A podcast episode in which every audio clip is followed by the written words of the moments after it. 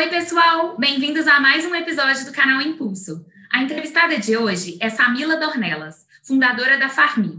A Farmi é uma empresa que mescla o cuidado da saúde com tecnologia, fornecendo um serviço personalizado para pessoas que utilizam múltiplos medicamentos. O tratamento é fornecido em embalagens individualizadas para o período de 30 dias, de acordo com a hora e data prescritos. Ao longo da entrevista, Samila vai nos contar quais os maiores desafios de uma startup da área da saúde, como está sendo o crescimento e desenvolvimento da empresa e quais as perspectivas para 2021. Não esqueça de nos seguir no Spotify, YouTube e no Instagram, BE Impulso. Vamos lá?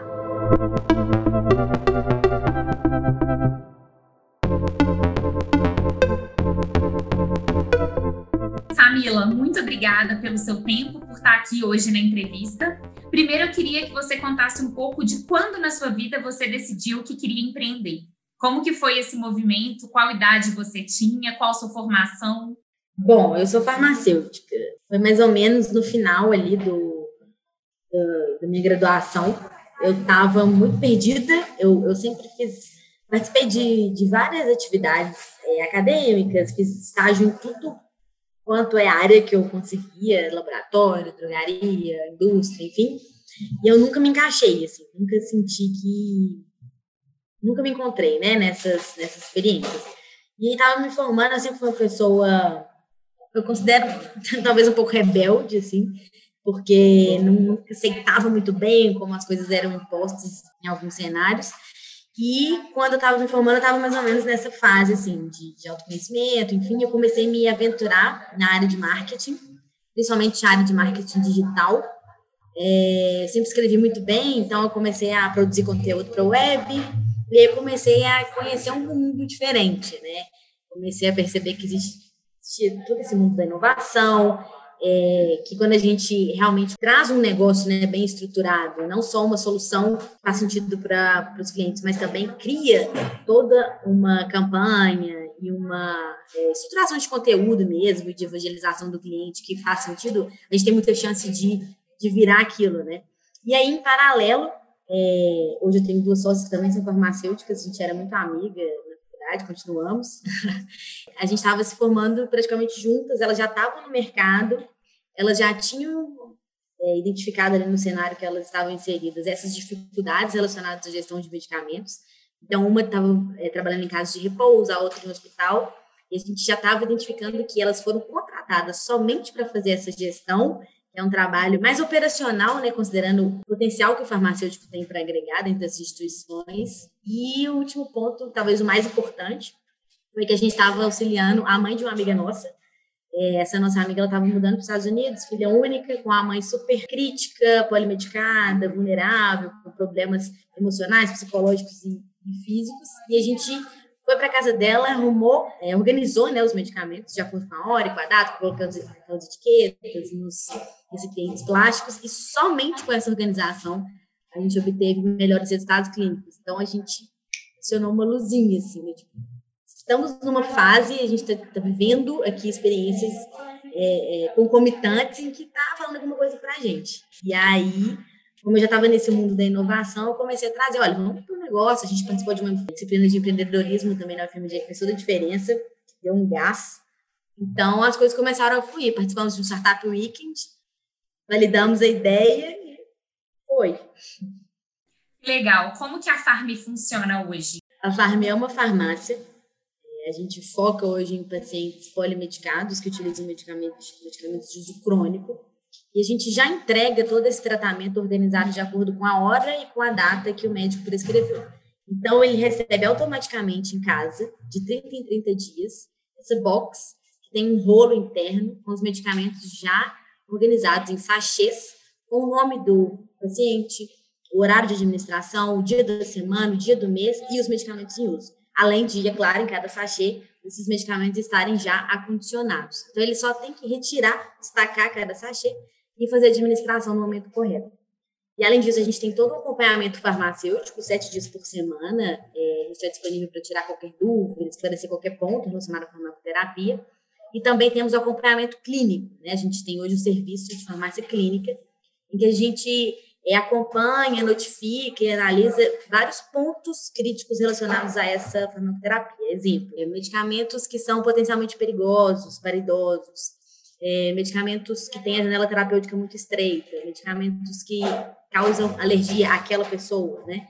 Aquele indivíduo, interações medicamentosas, reações adversas, enfim. A gente acompanha e, quando necessário, a gente faz é, a intervenção e o contato com a equipe médica que já acompanha aquele paciente para sempre promover aí o bem-estar e, e, qualidade de vida relacionada a esse uso dos, dos medicamentos crônicos. Como que está sendo essa escalada nos últimos tempos? A gente está falando aqui de uma, de uma startup na área de saúde, né, essencialmente, e a gente passou por uma pandemia. Como que foi esse período desde a criação?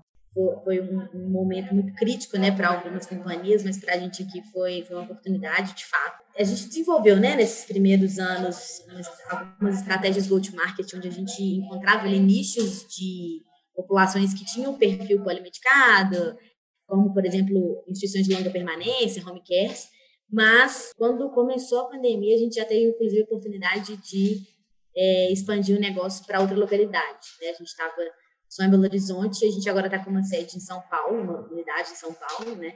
É, e lá a gente tem a possibilidade de ter a expansão da base de clientes junto com parceiros que atuam diretamente com essa com a terceira idade, né? Principalmente. Então, operadoras, é, outras do home care, outras LPIs, como a gente ainda é um serviço, um serviço único no Brasil, é, a gente aproveita aí dessa possibilidade de trazer esse diferencial de, de, farmácia completo para essas instituições. Não tem outro serviço como vocês aqui no Brasil hoje, né? Estão surgindo alguns concorrentes com modelo similar, enfim, mas com todo esse serviço de controle de estoque, é, compra, é, acompanhamento de prescrição médica, a própria box e esse acompanhamento pós-venda, é só a. E como que vocês estão vendo a perspectiva aí para esse ano de 2021? Todo esse cenário da pandemia, né, em que a telemedicina teve um boom e não só a telemedicina, mas soluções de prescrição digital também, a gente viu o quanto que é, sim, muito interessante a gente ter uma comodidade e praticidade maior relacionada à entrega de medicamentos, né? Então, eu falo hoje muito da Farmbox como uma solução para pacientes crônicos, onde a gente faz essa entrega mensal e recorrente, mas quando a gente pensa né, no atendimento hoje, o paciente está em casa, recebendo é, é, esse acompanhamento, né, essa consulta via telemedicina, ele já recebe a prescrição online, por que não receber esses medicamentos em casa também, né? Porque ele tem que sair e quando a gente fala de idoso, por exemplo, se meter algum risco aí relacionado ao ao coronavírus. Então, uma grande oportunidade, e não só em relação à, à pandemia, né, mas maior abrangência, visão que essas novas soluções tecnológicas possibilitaram para a gente expandir diversos modelos na área da saúde. Né? Então, a gente está bem otimista. Vai ser um ano de metas agressivas, está sendo já, né? De aproveitar mesmo essa janela de oportunidade, que foi bem, bem relevante contando um pouco dos bastidores, assim, quais foram os desafios, quais foram talvez erros no início, é, o que, que, você pode contar nesse sentido de aprendizados, né, nesse período? Primeiros desafios foram é, relacionados à própria entrada mesmo no mercado, né? Eu sou farmacêutica e as duas outras sócias também são farmacêuticas e a gente é, estudou na Universidade Federal, então a gente não teve esse preparo para empreender muitas universidades faculdades hoje não têm, né? Mas se a gente for pensar, a gente tá, era muito moldado assim para ou trabalhar na área acadêmica ou até é, é, trabalhar em algum órgão público. Então, sair um pouco desse modelo e, e se expor né, no mercado do empreendedorismo, como eu falei anteriormente, para a gente é, que estudou seis, sete anos de mecanismo de ação de medicamento começar a entrar no mundo de um fluxo de caixa, por mais simples que ele seja, é, entender governança, pontos de liderança com o time, enfim, ainda é né, um grande desafio.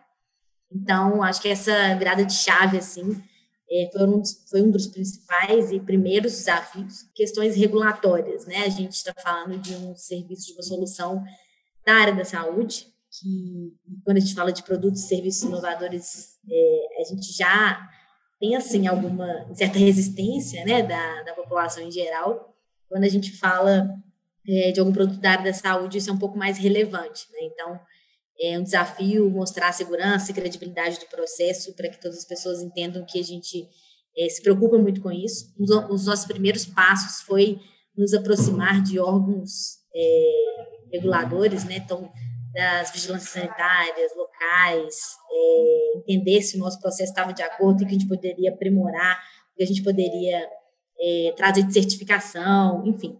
E ainda é um grande desafio, né? Se a gente for pensar em a nível nacional, a Anvisa é um órgão bem ferrenho, então é, esse modelo que a gente entrega hoje já existe fora do Brasil, mas a gente teve que adequar aos moldes é, do país. Então, esses dois pontos aí foram e ainda são os mais desafiadores. Houve realmente uma melhora no resultado e na saúde de forma geral com esse acompanhamento tão de perto? Vocês têm já esses dados baseados em outros países? Como é que é?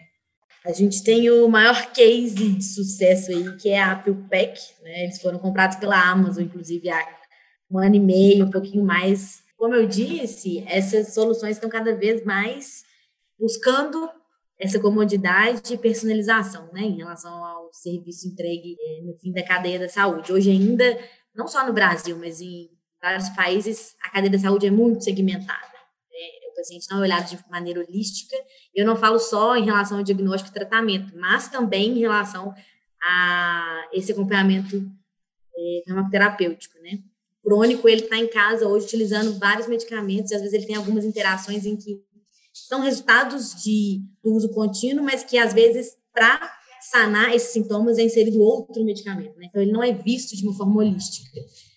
Então, todos esses serviços de farmácia completo que acompanham esse crônico e estão mais próximos dessa utilização, entendem a experiência do usuário com esse produto, né, medicamento, estão tendo bastante sucesso. E o que, que você diria assim que foi necessário e que está sendo necessário agora como um desafio para esse ano para crescimento? E o que, que vocês usam como conhecimento?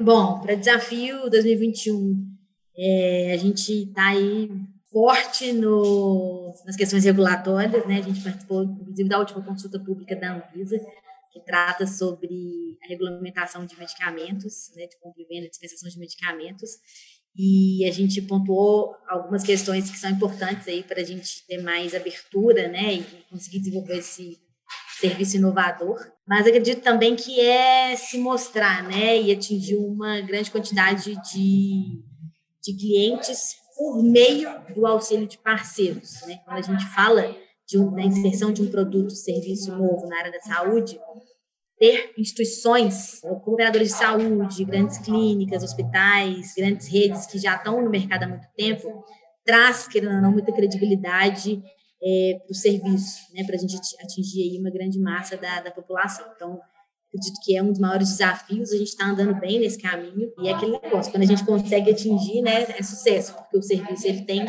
é, uma, uma taxa bem legal de adesão, ILTV, NPS, então o desafio é a gente conseguir chegar de fato nessas, nessas pessoas.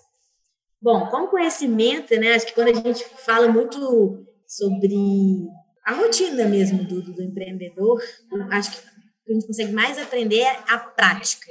E eu estou aprendendo a aprender com a prática e experiência de outros empreendedores é, que já passaram por essa trajetória.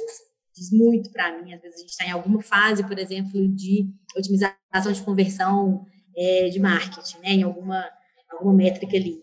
Eu puxo algum empreendedor que já teve é, experiência similar nesse processo e às vezes parece que uma frase que eles falam é mágica, né? A gente consegue inserir e adequar aqui ao nosso modelo, faz toda a diferença. Então, é benchmarking, é entender o que já aconteceu com eles, é entender como já foi esse processo com outras pessoas e outras empresas, faz toda a diferença. Vocês já ganharam alguns prêmios, né? Quais prêmios foram esses?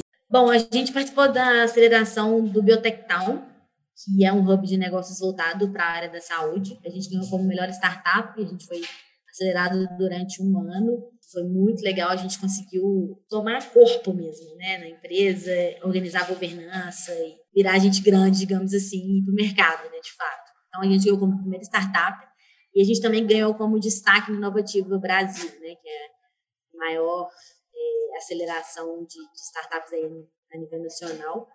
E foi bem legal, a gente foi se apresentar em São Paulo com startups todo o Brasil E a gente foi destaque da área da saúde. Está tendo muita coisa na área da saúde? Como é que vai ficar esse cenário, você acha, de startups para a área da saúde nos próximos anos? Muita coisa, muita coisa legal. A pandemia acelerou pelo menos uns 5 a 10 anos. Assim, falo isso com, com muita veemência, porque muitos projetos é, com estratégias sensacionais que estavam só esperando uma abertura do mercado para começar a rodar, conseguiram agora com essa medicina, né? Mas outras soluções que otimizam a vida não só do médico também, mas de toda a equipe clínica, com o objetivo final de facilitar a rotina dos pacientes, né? Então, muita coisa massa relacionado também a processos digitais, mas também operacionais, né? A Farmi é um exemplo disso para a gente conseguir entregar esses serviços na casa das pessoas de uma maneira personalizada, rápida, cômoda e prática.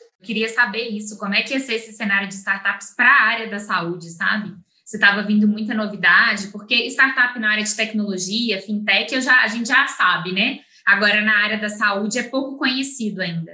É, é bem, é muito mais devagar, né? O estouro é mais devagar, como eu disse, a gente depende muito de instituições é, da área da saúde para a gente conseguir uma, uma, maior permeabilização mesmo é, na massa mas depois que isso acontece, tudo gira. Assim. A pandemia propiciou grandes é, startups a, a, realmente terem escala e está sendo bem legal.